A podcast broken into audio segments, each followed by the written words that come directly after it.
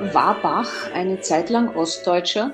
Er war natürlich ein Mensch seiner Region. Ich habe immer scherzhaft gesagt, irgendwann führe ich mal eine der Passionen in äh, thüringischer Mundart auf oder die Kantaten, um ja so ein bisschen spürbar zu machen, dass er ähnlich wie Goethe, der wohl hessisch gesprochen haben soll, ähm, natürlich einfach Thüringen sehr verbunden war. Und das ist tatsächlich etwas, was man sicherlich beim Dialekt gemerkt hat, was man bei seinen kulinarischen Vorlieben gemerkt hat und eben auch wirklich eine Erdverbundenheit, die daraus resultiert, dass er nicht das Kind einer großen Metropole war, sondern wirklich einer ja, sehr gemütlichen Landschaft mit kleinen Orten und Gemeinden. Sie haben kulinarische Gewohnheiten angesprochen. Was war das im Konkreten gern gegessen und getrunken?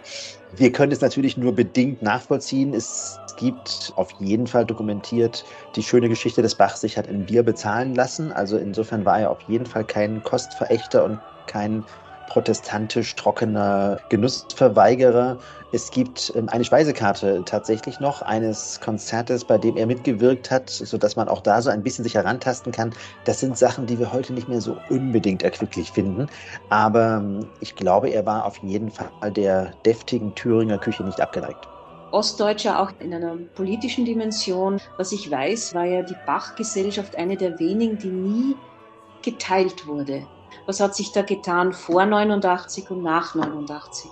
Äh, tatsächlich ist es so, dass Johann Sebastian Bach natürlich auch in der DDR aufgeführt wurde. Sicherlich immer so mit einer angezogenen Handbremse, so würde ich es vielleicht formulieren, weil die christlichen Inhalte der gerade sakralen Musik natürlich für Ostdeutschland nicht ganz unproblematisch waren. Und es gab schon seit den 1960er Jahren auch kleinere Vorläufer von Bach-Festivals, so richtig dazu bekannt hat man sich eigentlich erst ab 1985, also ab dem großen Bachjahr und dem Geburtstag. Da hat dann, glaube ich, auch die DDR erkannt, was sie mit diesem Pfund hat und dass man damit wuchern muss.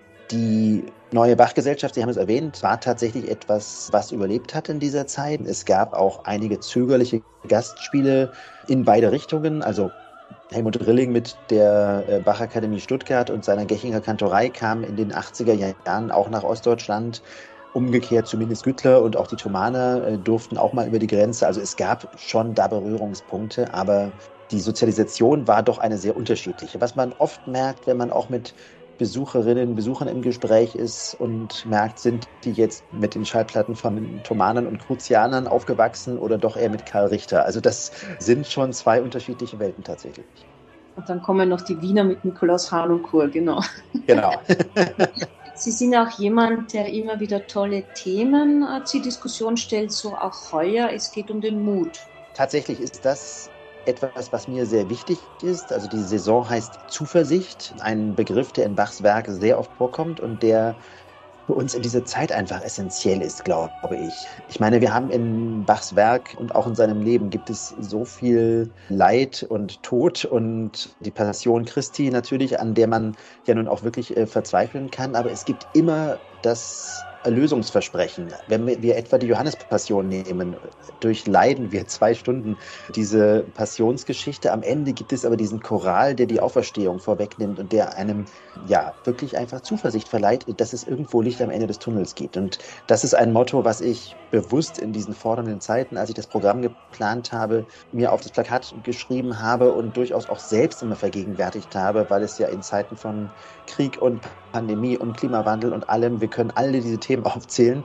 jede Menge Grund zum Verzagen gibt, aber umso wichtiger, denke ich, die Musik und die Kunst eine Aufgabe hat, uns nämlich irgendwo zu zeigen, wofür es sich zu kämpfen lohnt und was die Stärke unserer Kultur ist. Und äh, da möchten wir mit dieser Saison Zuversicht dann auch unseren Beitrag leisten.